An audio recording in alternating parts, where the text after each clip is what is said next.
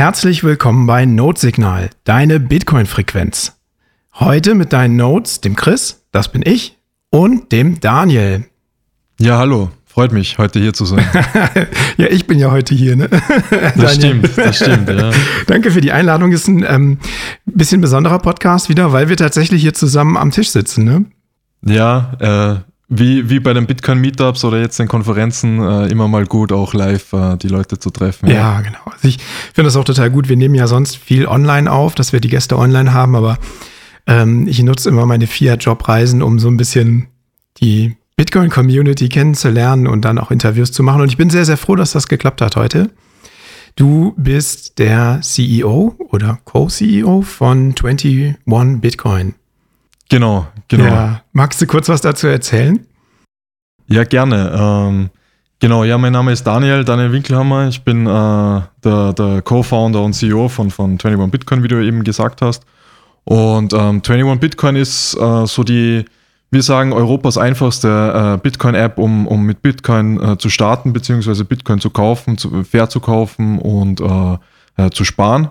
Und ähm, ja, wir haben eigentlich mit dem Projekt 2020 angefangen und jetzt dann so richtig äh, im April diesen Jahres äh, die App gestartet. Und ja, äh, erfreuen uns eigentlich sehr, sehr guten Feedbacks und ähm, wir merken jetzt auch so in dem ganzen Crash und so, wie, wie die Leute eigentlich äh, doch Bock haben auf Bitcoin und, und eben eine äh, Bitcoin-Only-App auch zu nutzen und ähm, wie das Ökosystem gerade wächst. Mhm. Ja. ja, wir haben den Termin ja schon so ein bisschen weiter im Vorfeld ausgemacht. Und ja, hatten halt irgendwie, ich glaube, was war das jetzt, sechs Wochen Vorlauf, bis, bis ich jetzt hier bin. Ungefähr. Und äh, passenderweise gab es ja jetzt diese FTX-Geschichte. Und ich glaube, das gibt uns ganz guten Anlass, nochmal über ja, Bitcoin kaufen, Bitcoin verwahren, Self-Custody zu sprechen. Das machen wir, glaube ich, nachher. Ich habe eine Sache sträflich vernachlässigt, vor lauter im Meetspace sich treffen. Wir brauchen die Blockzeit noch. Hast du die Blockzeit?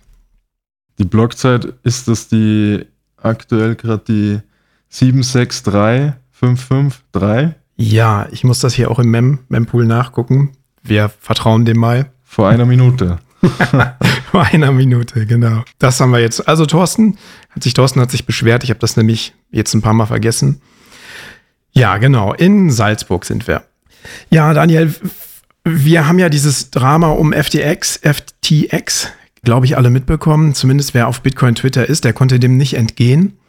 Und auch in den äh, Mainstream-Medien wurde recht viel darüber berichtet, ne, ob das jetzt das Ende von Krypto und Bitcoin und so sei. Ich glaube, wir sind uns sicher, dass es nicht das Ende von Bitcoin ist, aber es erschüttert zumindest die Kryptowelt. Magst du kurz zusammenfassen, was passiert ist? Ja, ich versuch's. Äh, ich gebe mein Bestes. Ja, also Genau, letzte Woche äh, FTX, also vielleicht kurz, FTX ist so einer der größten Kryptobörsen der Welt. Ich glaube, sie haben äh, das drittgrößte Volumen gehabt, äh, zu, zu Spitzenzei äh, Spitzenzeiten äh, über eine Million Nutzer. Naja, FTX äh, ist, ist dann letzte Woche ähm, so ein bisschen in Bedrängnis gekommen, als Coindesk, glaube ich, hat einen Report gepostet ähm, ein Journalist hat da einen, ein, eine vermeintliche Bilanz von, von FTX äh, gepostet. FTX gibt es ja seit 2019 und ähm, der Vorläufer quasi oder so eine äh, äh Firma, die, die mit FTX sehr zusammenhängt, ist, ist ja Alameda Research. Mhm. So quasi, man kann sich das so ein bisschen vorstellen, das ist so der, der Trading-Arm eigentlich von, von FTX. Das heißt, ich, ich glaube, die wurden 2018 gegründet und die haben halt ein sehr, sehr enges Verhältnis. Und man ist dann eigentlich so draufgekommen, ähm, dass der, die ganze Bilanz von FTX und ähm, äh, sehr vers äh, verstrickt ist mit, mit Alameda Research und ähm, auf deren Bilanz eben auch, äh, ich glaube, so 70 Prozent oder so deren, deren Assets ähm, waren FTT-Token. Ähm, und man ist dann eigentlich so draufgekommen, naja, dass das FTX so ihr, ihr, ihr Wachstum eigentlich durch ihren eigenen Coin finanziert hat und äh, diesen dann halt nicht nur selbst ge, ge, geissued hat, sondern so, sogar dann auch äh, Kredite da, da, äh, darauf ähm, quasi genommen hat. Daraufhin ist dann, als das eben so ein bisschen ans, ans Tageslicht gekommen ist, äh, ist Binance äh, ins Spiel gekommen. Also so die größte äh, Kryptowährungsbörse, die auch äh, damals, glaube ich, in FTX investiert hat. Ähm, das heißt, sie haben relativ viele Token auch gehabt, also diese FTT-Token. Und ähm, der CEO von, von Binance hat dann gesagt, ja, okay, er möchte den Fehler eigentlich nicht wiederholen bei, wie bei Luna und dann ähm, quasi Token, die in Schwierigkeit geraten könnte, äh, halten und hat dann äh, öffentlich auf Twitter gepostet, dass er äh, seine, seine, oder dass Binance die FTT-Token verkaufen möchte. Und daraufhin äh, hat sie dann so, so eine Spirale ergeben. Das heißt, der Preis von den FTT-Token ist dann äh, heruntergestürzt. Ähm, dann wollte Alameda Research, glaube ich, das noch rauskaufen. Hätten sie eigentlich auch machen können, wenn man sich die Bilanz anschaut, wie viele Assets sie eigentlich äh, aufgeführt äh, äh, haben. Haben sie aber dann äh, doch nicht machen können, weil, weil das Ganze natürlich so in sich verschachtelt war. Und ähm, dann ist die ganze Kaskade losgegangen und im Endeffekt hat FTX dann Liquiditätsprobleme bekommen. Das heißt, sie haben weniger Geld gehabt, als sie Schulden quasi haben oder als sie Kunden schulden. Und im Endeffekt äh, hat FTX dann auch äh, Kundengelder verwendet, um eben zu spekulieren und, und ähm, ja, Trades zu machen. Und ähm, sie haben dann relativ schnell äh, Auszahlungen gestoppt. Das heißt, ja, Kunden können oder konnten ihre Bitcoin quasi nicht mehr von der Börse runterholen mhm. oder auch andere äh, Token. Und jetzt äh, vor ein paar Tagen hat äh, FTX eben Bankrott oder, oder eine Bankrotterklärung äh, gemacht oder ist insolvent jetzt. Ja. Mhm. Das heißt also, die Kunden, die sitzen im Grunde auf, ihrem, auf ihren Einlagen oder beziehungsweise kommen da nicht mehr dran an die Assets, die sie auf der Börse hatten und haben keine Möglichkeit, das irgendwie abzuziehen. Genau, genau. Also im Endeffekt ähm, ist das halt eine IOU, wenn ich äh, meine Bitcoin auf einer Exchange habe. Mhm. Und ähm, in dem Fall von FTX, wenn das wirklich, also das war ja gar nicht gedeckt. Sie hatten ja mehr als eine Milliarde Dollar Wert äh, in, in, Bitcoin an, an, Kundengelder und haben das mit null Bitcoin im Endeffekt gedeckt gehabt. Also ja mhm. wirklich Wahnsinn ist. Mhm. Und ähm, ja, und da sieht man, äh, also das ist ja auch das Mantra, das so ein bisschen in der Bitcoin-Community herrscht und, und auch jetzt äh, immer mehr wieder, wieder rauskommt auf Twitter, so not your keys, not your coins. Und im Endeffekt ist es halt so, ja, du, du vertraust der Börse, dass die quasi deine Assets hält. Und wenn es hart auf hart kommt, so wie jetzt, ähm, und du möchtest äh, deine, deine Bitcoin withdrawn auszahlen, ähm, dann, wenn die, die die nicht haben, dann hast du auch keine, so quasi. Mhm. Du hast den mhm. Schuldrechtsanspruch, aber ja, das war's. Ja, ja das ist krass. Ich hab, ja. Heute habe ich irgendwie bei Lynn Allen so einen Post gesehen, da hatte sie gesagt, Kunden hatten Bitcoin-Einlagen in insgesamt in der Höhe von, ich glaube, 1,4 Milliarden Dollar und die waren gedeckt durch null Bitcoin. Mhm. wow. Ja, also, das, das, muss man sich mal vorstellen. Also, das ist schon, äh, ja, der, der, der, Betrug, in welchem Ausmaß sich, sich das eigentlich äh, bewegt, äh, ist, ist, ist schier unglaublich und wie schnell das eigentlich jetzt auch gegangen ist. Mhm. Tja, ist irgendwie das nächste große Learning nach Mount Gox wahrscheinlich. Es gibt immer noch viele Leute, die die Keys nicht selber halten. Ja, da sprechen wir ja vielleicht auch gleich nochmal drüber, wie ihr das anders regelt. Ähm, da kam jetzt auf Twitter ganz oft dieser Begriff Proof of Reserves ins Spiel und wurde ganz oft zitiert. Was ist das eigentlich? Kannst du das kurz erklären und brauchen wir das oder ist das eigentlich Unsinn? Ja, Proof of Reserve bezeichnet dadurch, äh, dass Bitcoin eine digitale, äh, ein digitales Asset ist, ähm, das eben mit Kryptographie arbeitet, ist es jetzt eben möglich, ähm, dass, dass man zum Beispiel als, als Exchange, als Börse ähm, so einen Proof of Reserves quasi machen kann, indem man sagt, okay, man sagt, äh, man hat eine Milliarde Assets in Bitcoin und man äh, unterschreibt dann quasi auf der Blockchain äh, äh, dieses Wallet oder, oder äh, signed es und man kann das öffentlich einsehen und dann quasi verifizieren, dass die Börse das wirklich hat. So, ja, das, das äh, ist, glaube ich, auf Twitter jetzt äh, eben, wie du sagst, äh, gerade so ein bisschen ja, am, am Hypen. Und ich glaube, einige Börsen haben das ja auch gemacht so jetzt. Wo Kraken, glaube ich, ne? Oder die? Kraken, glaube ich, macht es mhm. schon länger, genau. Aber ich habe, ähm, ich weiß jetzt nicht mehr, welche Börse das war. Also ich habe auf Twitter auch was gelesen, äh, dass die dann anscheinend das gefaked haben. Und äh, also war das nicht crypto.com? Ähm, das kann sein. Das irg irgendwas war da, die dann ähm, von anderen Börsen quasi ähm, nur für den Proof of Reserve Zeitpunkt äh, äh, Funds hingeschickt haben zu deren Wallet, dann das Proof of Reserves gemacht haben, dann das wieder weggeschickt haben. Mhm. Das heißt, also eigentlich, es ist eine, glaube ich, gute Idee, mhm. ähm, dass man sowas machen kann und dass das eben auch möglich ist. Die Frage ist halt immer, ähm, ja, wie setzt man das, wie setzt man das dann um und welches Level an Vertrauen bringt es wirklich? Also meiner Meinung nach ist, ist, ist es immer noch absolut kein Ersatz dafür, seine eigenen äh, Keys zu verwahren und seine Bitcoin halt selbst zu sichern. Es kann natürlich vielleicht äh, in dem einen oder anderen Anwendungsfall, je nachdem, wie man es auch umsetzt, sicher ähm, auch Vertrauen geben und kann auch sinnvoll sein. Aber ich glaube, das ist auf keinen Fall, wie gesagt, so eine Alternative mhm. zum, zum Selbsthalten der Keys. Nee, eine ne volle Alternative ist es definitiv, sicherlich nicht. Ich habe ja eben schon Mount Gox erwähnt. Das war vor meiner Zeit, aber es wird jetzt viel zitiert. Also Mount Gox wird viel angesprochen und das FTX-Drama verglichen mit Mount Gox. Gibt es da Gemeinsamkeiten? Und wenn ja, warum haben wir dazu wenig, wenig dazugelernt? Was meinst du? Ja, also ich glaube, so an der Oberfläche oder, oder am Resultat, es ist relativ ähnlich. Also es ist halt sehr, sehr schade, dass da einfach Millionen von Kunden geschädigt worden sind und ähm, ja, eigentlich vielleicht auch so ein bisschen die Hoffnung oder vielleicht auch abgestoßen jetzt werden von dem ganzen Thema und vielleicht das auch die ganze, äh, ja, auch Bitcoin ein, ein, wenig zurückwirft, weil das natürlich leider immer noch so ein bisschen in, in einem Topf geworfen, äh, geworfen wird, äh, mhm. das ganze Krypto-Thema und, und Bitcoin. Wobei, glaube ich, auch einige Leute jetzt äh, erkennen, okay, das ist, das ist einfach, das sind zwei verschiedene Sachen. Mhm. Und ja, also von den Parallelen her, ähm, wie gesagt, so leider sind einige Leute geschädigt worden. Ich glaube, die Gründe waren verschieden.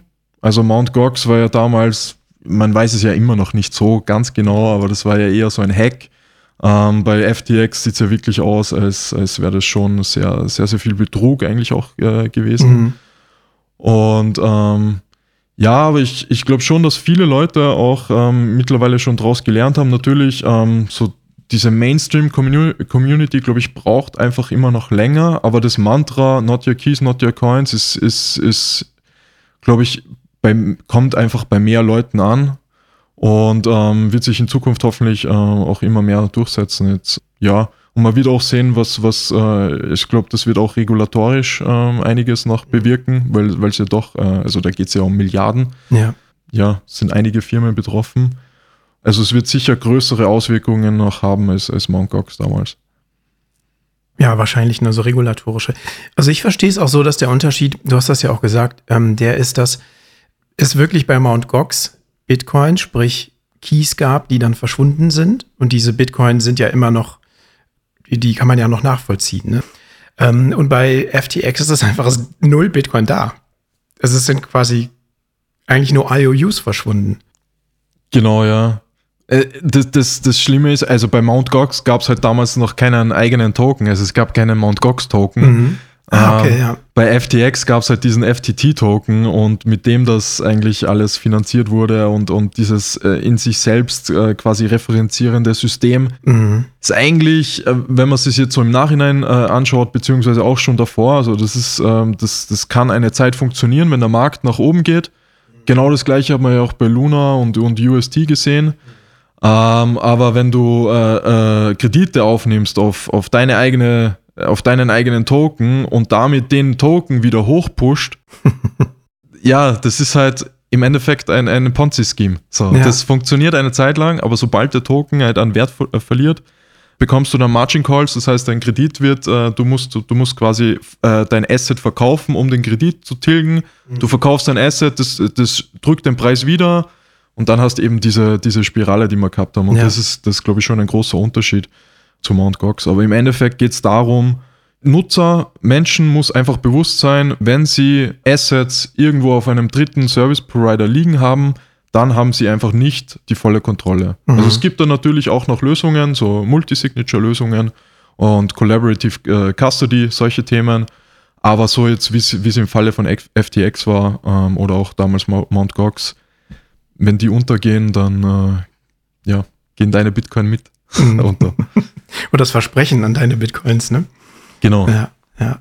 ja ich habe auch zuletzt einen Kollegen getroffen, sehr schlauer Typ. Und er hat mir gesagt, er hätte jetzt auch Bitcoins. Er hat die bei Trade Republic gekauft. Mhm.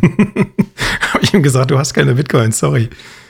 Und ja, ich glaube, er hat jetzt ein Hardware-Wallet und das alles verkauft und steckt jetzt vernünftig. Sehr cool, ja. Ja, ja. Na, aber es ist äh, de definitiv einfach Aufklärungssache und, und glaube ich, äh, Education, Bildung ist, ist da einfach äh, der Schlüssel. Und äh, auch durch solche Events, also ich sehe das jetzt kurzfristig vielleicht, natürlich ist es ein Dämpfer und auch Bitcoin, der Preis äh, ist natürlich auch davon be betroffen. Aber langfristig, glaube ich, wird das Bitcoin nur, nur nützen und ähm, zeigt einfach nochmal den Unterschied. Also Bitcoin ist fundamental jetzt auch von FTX äh, null betroffen. So, das mhm. Bitcoin-Netzwerk, äh, wir haben vorher gerade geschaut, Blockzeit, also vor äh, damals, äh, vorher, äh, vor einer Minute ist der letzte Block gekommen. Ähm, das heißt, äh, Bitcoin produziert weiter die Blöcke und ist, ist, ist davon nicht betroffen. Ähm, und, und das wird, glaube ich, auch immer mehr Leuten klar. Und das Ironische daran oder, oder das so, wenn, wenn man sich das so ein bisschen durchdenkt, ist, Bitcoin wurde ja genau dafür entworfen, mhm. um eigentlich solchen dritten Parteien nicht mehr vertrauen zu müssen. Mhm. Mhm. Und jetzt wird das halt so dargestellt, als, als wäre halt, äh, es wäre Bitcoin jetzt am Ende oder so. Und eigentlich ist es ja genau andersrum. Genau, äh, Bitcoin wurde ja genau dafür gemacht. Und das zeigt eigentlich ganz schön so, so den Bitcoin-Use Case. Ja, ich glaube auch, dass es unterm Strich wird das netto positiv für Bitcoin sein. Langfristig. Mittelfristig wahrscheinlich sogar. Ja. Na, vielleicht gibt es jetzt mehr Fahrt und im Mainstream noch mehr Artikel darüber. Aber ich glaube, dass viele mittlerweile verstehen, dass das, dass das nicht das Ende ist von Bitcoin zumindest. Und dass Bitcoin, wie du gerade sagst, ne, also Bitcoin ist dafür gemacht, die Drittpartei zu rauszulösen aus dem ganzen Konstrukt. Ja. Ja, die Drittpartei hat jetzt wieder versagt. Learning by Burning.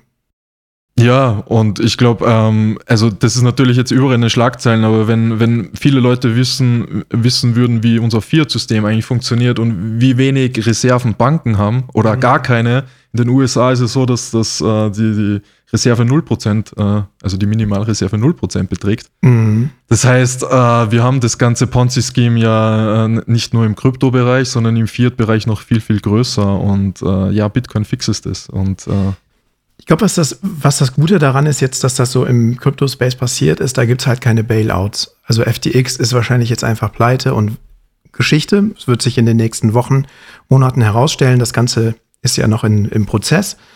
Im Bankensystem hätte es wahrscheinlich irgendein Bailout gegeben.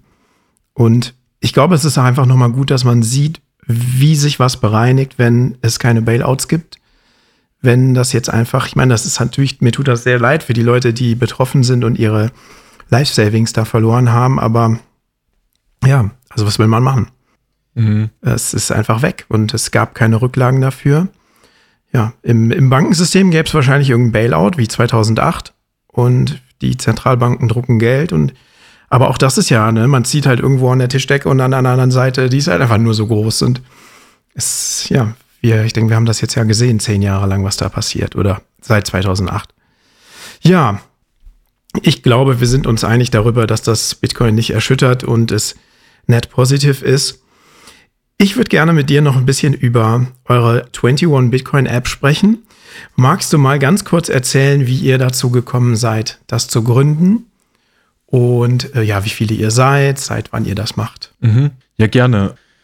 Ja, auf die Idee äh, sind wir eigentlich gekommen, mein, mein Co-Founder, der Dominik aus München und ich, ähm, irgendwann so, ich glaube, das war so 2018, 2019, wir haben immer wieder mal geredet und ich bin so eigentlich so richtig 2017, dann Anfang 2017 in das Rabbit Hole äh, gefallen. Und wie es dann halt so ist, äh, man will dann eigentlich jeden äh, ja irgendwie so von Bitcoin erzählen und ähm, äh, die, die anfängliche Euphorie natürlich mhm. und ja, und, und manche Leute steigen ja dann darauf ein und ähm, dann war es immer so, ja, okay, aber wie bekomme ich jetzt Bitcoin? Und dann war immer so die, die, das Problem, naja, welche Börse oder wohin schickst du die Leute? Es muss halt einfach sein und ähm, am besten halt Bitcoin only. Und das, das hat es halt zu der Zeit nicht wirklich gegeben. Und das war dann halt oft so, dadurch, dass ich ja auch in Österreich bin und so, dann habe ich halt hin und wieder auch Bitpanda äh, empfohlen. Mhm. Und ähm, dann habe ich äh, eine Woche später irgendwie äh, äh eine Nachricht bekommen, so, ja, ich habe jetzt äh, Litecoin gekauft, weil das war halt günstiger und, und da habe ich jetzt mehr für 100 Euro bekommen und so. Und ähm, dann ist halt irgendwann die Idee entstanden, hey, warum äh, äh, setzen wir uns so nicht zusammen, machen eine coole App äh, und, und bringen quasi äh, Bitcoin only unter die Leute, ähm, verbinden das so ein bisschen mit Education auch, mit wirklicher äh, Bildung, da, damit die Leute auch äh, wissen, was sie da mhm. besitzen und, und was eben so die Unterschiede sind.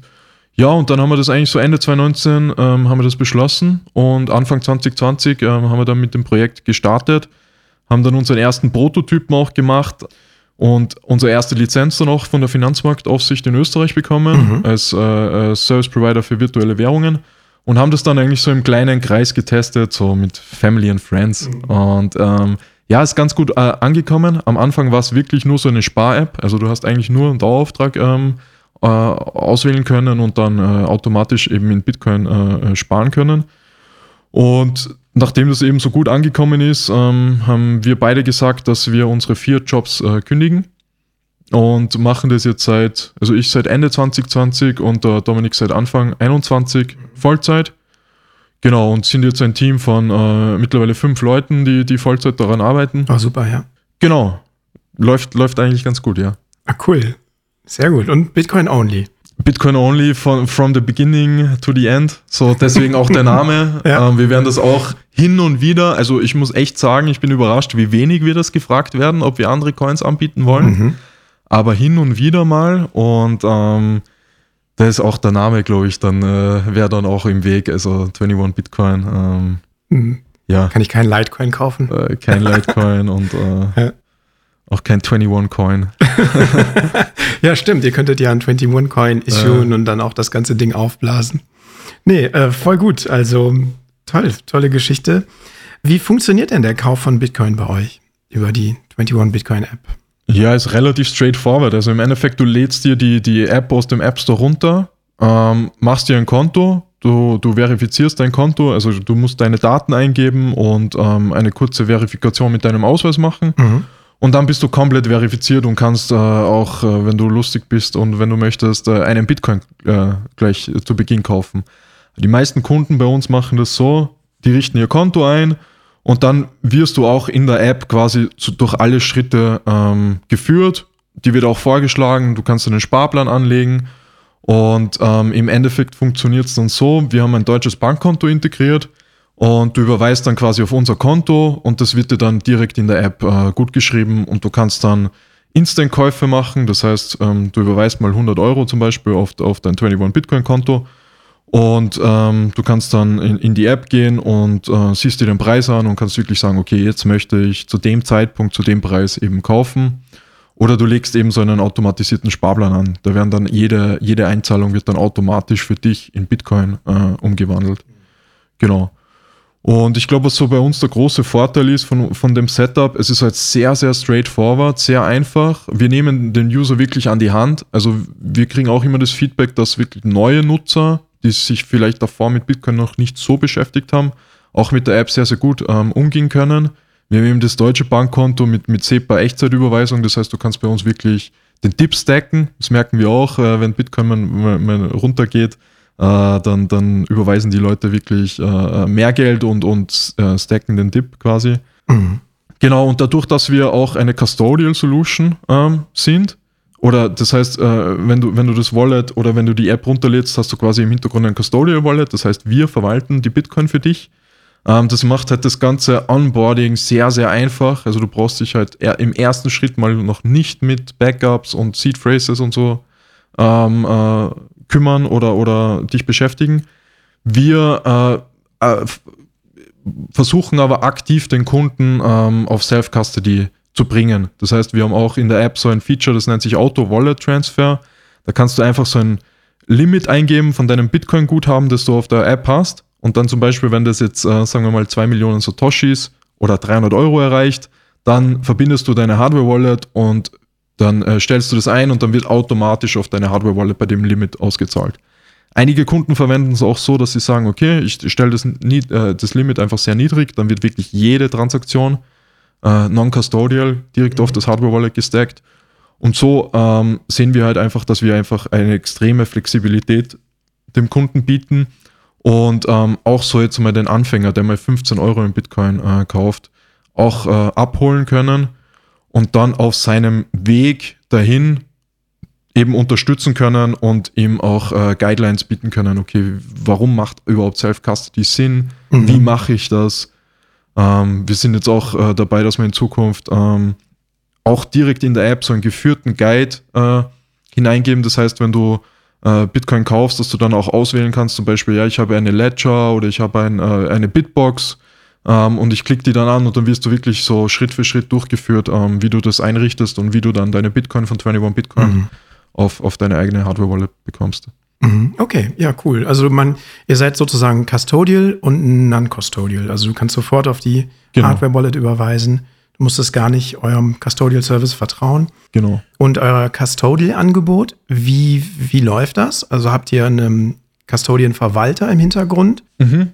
Genau, also wir äh, nutzen da im Hintergrund BitGo, die auch äh, alle Kundengelder nur eins zu eins decken. Das heißt, die ver verleihen auch keine Bitcoin oder äh, äh machen irgendwelche anderen Sachen damit. Ähm, sind auch über 95 Prozent ähm, der Funds sind in Cold Storage. Äh, sie haben auch eine Versicherung. Genau, und, und so lösen wir das aktuell. Dadurch können wir dem Kunden halt äh, ein, ein glaube ich, sehr, sehr günstiges und gutes Angebot bieten, das trotzdem relativ sicher ist und äh, sehr komfortabel auch zu nutzen. Aber wie gesagt, so unser Fokus ist schon äh, den Kunden und das machen auch, also tatsächlich äh, über, über 60, 70 Prozent unserer Kunden äh, withdrawn auch, auch ihre Bitcoin. Hm. Habt ihr jetzt mit diesem FDX-Case seit letzter Woche gesehen, dass die Leute mehr Funds auch wirklich nochmal withdrawn? Ja, haben wir, haben wir gesehen, ähm, dass, dass, dass einige Kunden dann doch noch ähm, Guthaben runtergezogen haben, was wir natürlich auch encouragen. Also wir haben auch äh, auf Social Media und in unserer Telegram-Gruppe einfach auch äh, dann nochmal, wir haben so äh, kleine Partnerschaft auch mit der Bitbox, wo, wo unsere Kunden 10% dafür äh, Rabatt bekommen, weil wir einfach glauben, das ist, das ist der Weg, ähm, der einfach Sinn macht. Mhm. Also wir glauben, das Onboarding muss einfach so einfach sein wie möglich. Mhm. Und dann sollen aber die Kunden schon lernen, ähm, was heißt Self-Custody und, und warum, ist Bitcoin, äh, warum ist Bitcoin anders als andere Assets. Mhm. Und das ist so der Weg. Also auch dann in Zukunft Multi-Signature und solche Dinge äh, sind, sind extrem interessant für uns. Ja. Aber ich glaube, ja, du darfst den Kunden auch im ersten Schritt nicht immer gleich überfordern. Also wenn, wenn, wenn du jemanden sagst, okay, er soll mal 15 Euro Bitcoin äh, kaufen und dann um 150 Euro eine Hardware-Wallet, äh, dafür, dann ist das vielleicht so im ersten Schritt noch nicht ähm, unbedingt notwendig, aber man sollte auf jeden Fall äh, den Weg dahin zeigen und, und auch aktiv ähm, den Kunden dahin bringen. Ja. Ja, ich habe auch vor zwei Wochen, glaube ich, zwei Wochen am Wochenende einen Freund, einen langjährigen Freund, der mich dann irgendwann gefragt hat, du machst doch was mit Bitcoin, kannst du mir nochmal sagen, wie ich Bitcoin kaufe und so. Und ich habe ihm natürlich, natürlich sofort eine Hardware-Wallet empfohlen, habe gesagt, kauf dir die zuerst. Mhm. Und ich glaube, er hat das nicht gemacht. Also, weil, glaube ich, der Schritt, dann die Hardware-Wallet zu kaufen, doch erstmal ein großer ist und das alles zu verstehen, was man da machen muss. Vielleicht ist es tatsächlich, wie du sagst. Also, ich als Bitcoiner bin natürlich immer mhm. sofort dafür, eher direkt äh, alles auf die Hardware-Wallet zu schieben. Und ähm, ja, aber vielleicht überfordert sich die Leute, das stimmt. Ja, ich, ich glaube, es ist halt wichtig, dass es verschiedene Alternativen gibt. Also es gibt ja auch coole Services wie Pocket zum Beispiel oder so, wo, wo du halt wirklich direkt vom ersten Schritt ähm, eine Hardware-Wallet brauchst oder eine eigene Wallet mhm. brauchst. Und ich glaube, also der Use Case ist natürlich auch ähm, äh, super legitim und, und macht auch extrem viel Sinn, aber ich glaube, dass schon auch äh, sinnvoll ist, eben andere Lösungen zu haben, die aber auch, also ich würde jetzt keinem Kunden äh, Coinbase oder, oder wem auch immer empfehlen, weil die gehen halt nicht in diese Richtung. Also die wollen halt vielleicht sogar, was halt cool ist bei uns, das Businessmodell von uns ist darauf ausgelegt, äh, dass wir nicht angewiesen sind, dass der Kunde Funds bei uns hat. So, ja. Wir wollen sogar, dass, er, dass wir eigentlich so wenig äh, Funds für den Kunden verhalt, äh, verwalten, wie, es eigentlich nur geht.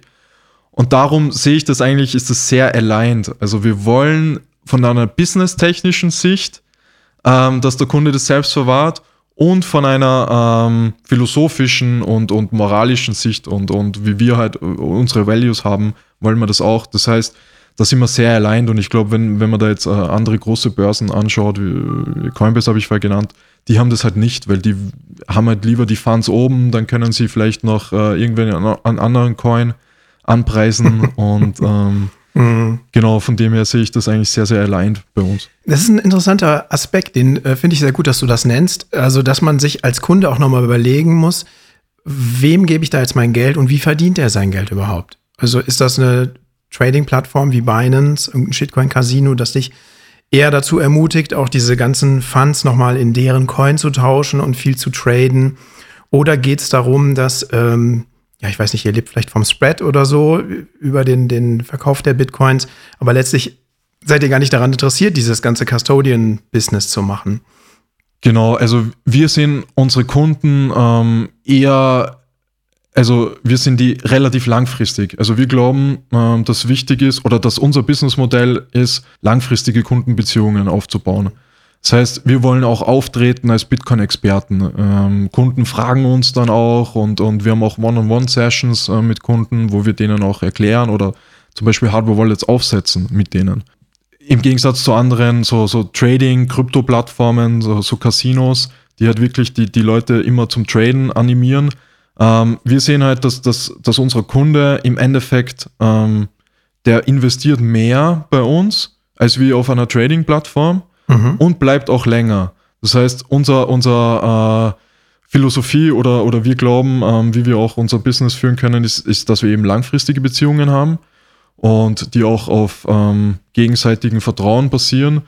Und, und wir müssen den Kunden nicht äh, die ganze Zeit zum äh, Traden ver verleiten. Das heißt, wir sehen das auch bei uns.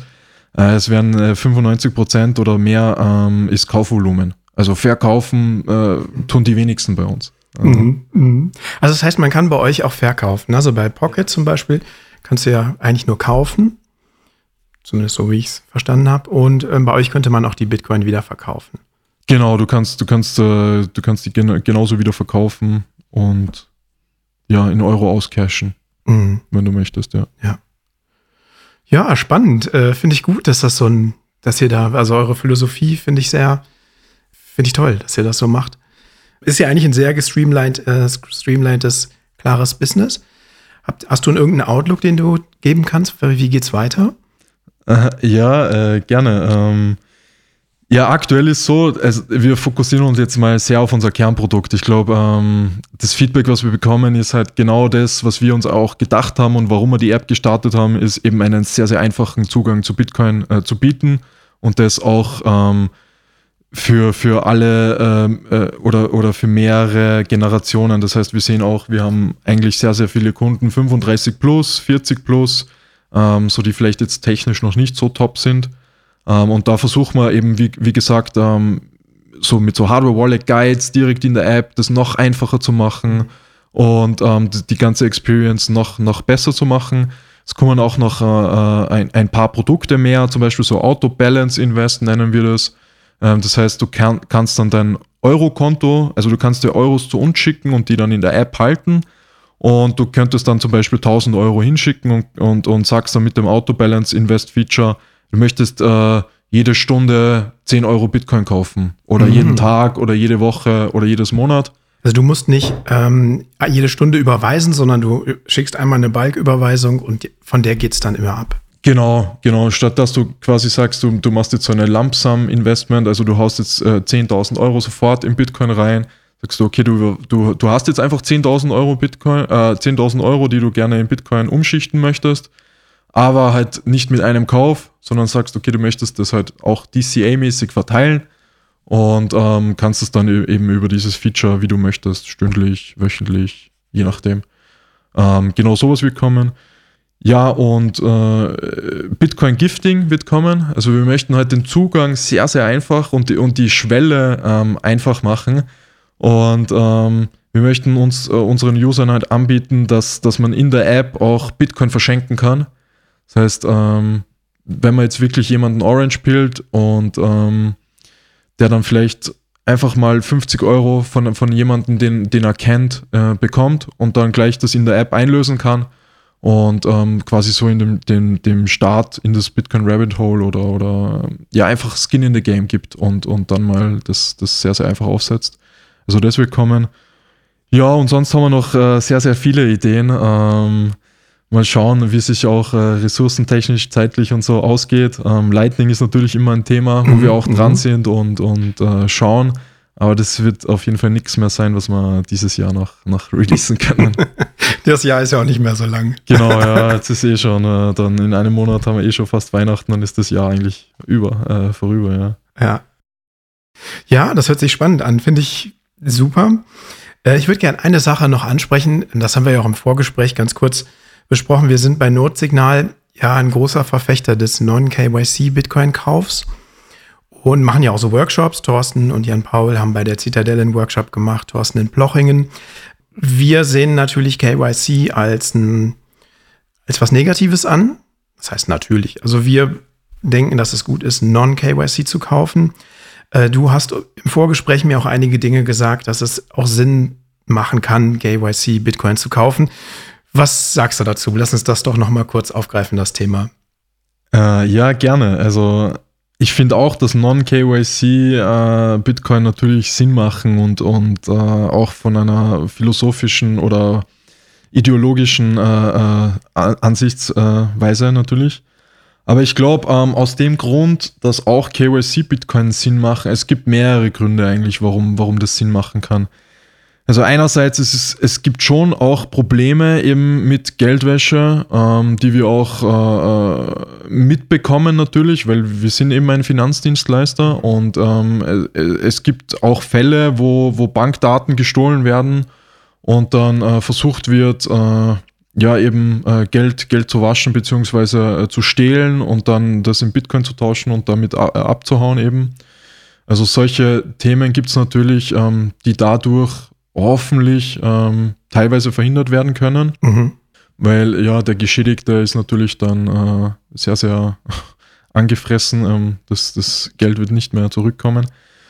Und ähm, ja, natürlich macht es auch für manche Leute auch, äh, auch Sinn, äh, Bitcoin irgendwann wieder zu verkaufen. Also, ähm, und vor allem, wenn das größere Mengen sind, dann wird es halt auch P2P wahrscheinlich relativ schwer, beziehungsweise ähm, auch ähm, vom Preis her äh, schwierig. Von dem her kann es auch Sinn machen. Mhm. Also vielleicht, meiner Meinung nach, vielleicht macht es auch Sinn, dass man einen Stack hat, der Non-KYC ist, einen Stack, der KYC ist. Mhm. Mhm. Dass man das auch so je nach Risiko, ähm, je nach äh, eigenem Risikomanagement ähm, ja, äh, aufteilt. Aber es gibt, äh, denke ich, definitiv auch äh, äh, ja, äh, positive Sachen an KYC. Natürlich so im Großen und Ganzen ist das eine sehr, sehr heikle Thematik auch im, im ganzen Bitcoin-Umfeld und, und im, äh, vor allem auch auf Twitter. Aber ich glaube, ähm, die Leute sollten halt einfach informiert sein und sollen wissen, was das eigentlich bedeutet mhm. und welche Implikationen das hat. Und dann muss eh jeder ähm, für sich selbst entscheiden, glaube ich. Das ist immer wichtig, dass im Endeffekt der, der, der Mensch alle Informationen hat und dann äh, für sich entscheiden kann, ähm, was, was möchte er machen und, und wofür möchte er was machen. Finde ich eine, also finde ich eine sehr gut begründete und vernünftige Herangehensweise auf jeden Fall.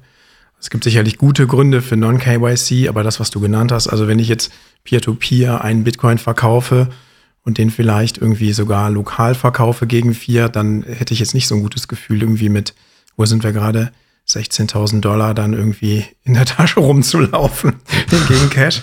Ja, also muss man, man muss bei, wie du sagst, man muss sich, glaube ich, mit beidem auskennen und dann abwägen. Das Wesentliche ist, dass man versteht, dass man einfach seine Keys selber halten muss. Genau, das ist, das ist wahrscheinlich so das Wichtigste äh, bei Bitcoin. Mhm. Ja.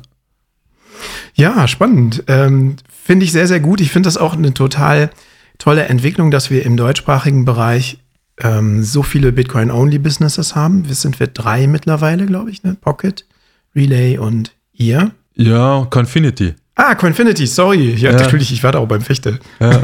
Mittlerweile, mittlerweile Bitcoin Only. Ja, stimmt. Genau, mittlerweile Bitcoin Only. Äh, Shoutout, hallo Fichte, hallo Fab. ja, mhm. Shoutout auch von mir.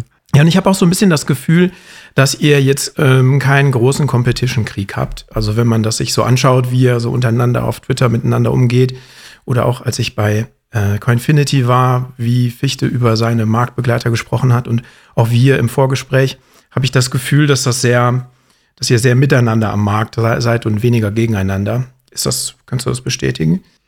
Ja, ich glaube, wir ziehen halt alle am gleichen Strang. Also ähm, uns vereint natürlich alle so, so das Thema, ja, Bitcoin ist nicht Krypto und mhm.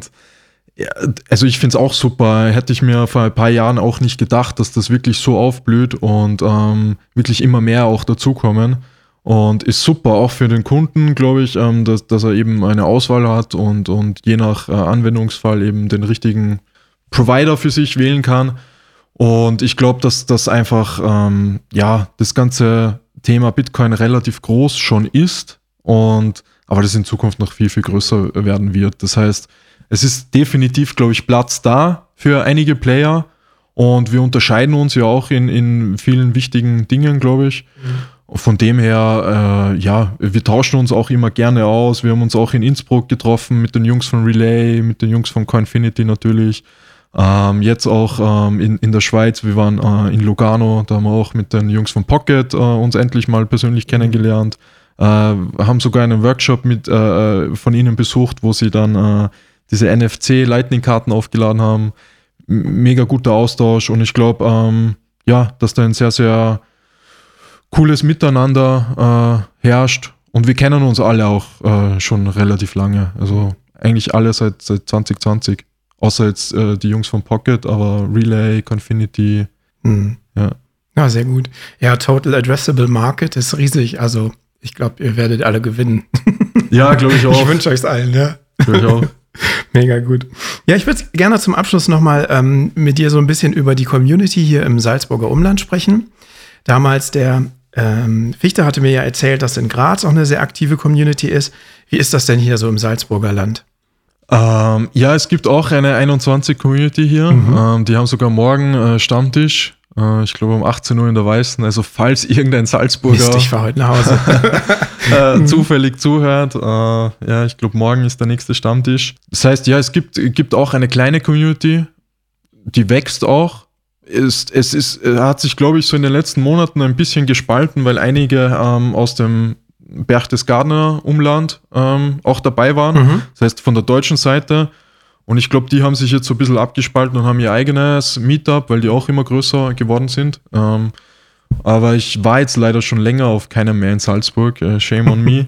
ich war jetzt letztens nur in Wien, ähm, weil ich eben auch relativ oft in Wien bin. Ähm, aber ja, morgen ist sogar noch ein Event. Äh, ein Freund von mir, ein Eventveranstalter, der macht dann auch so ein Bitcoin-Event für, für so Neu Neulinge.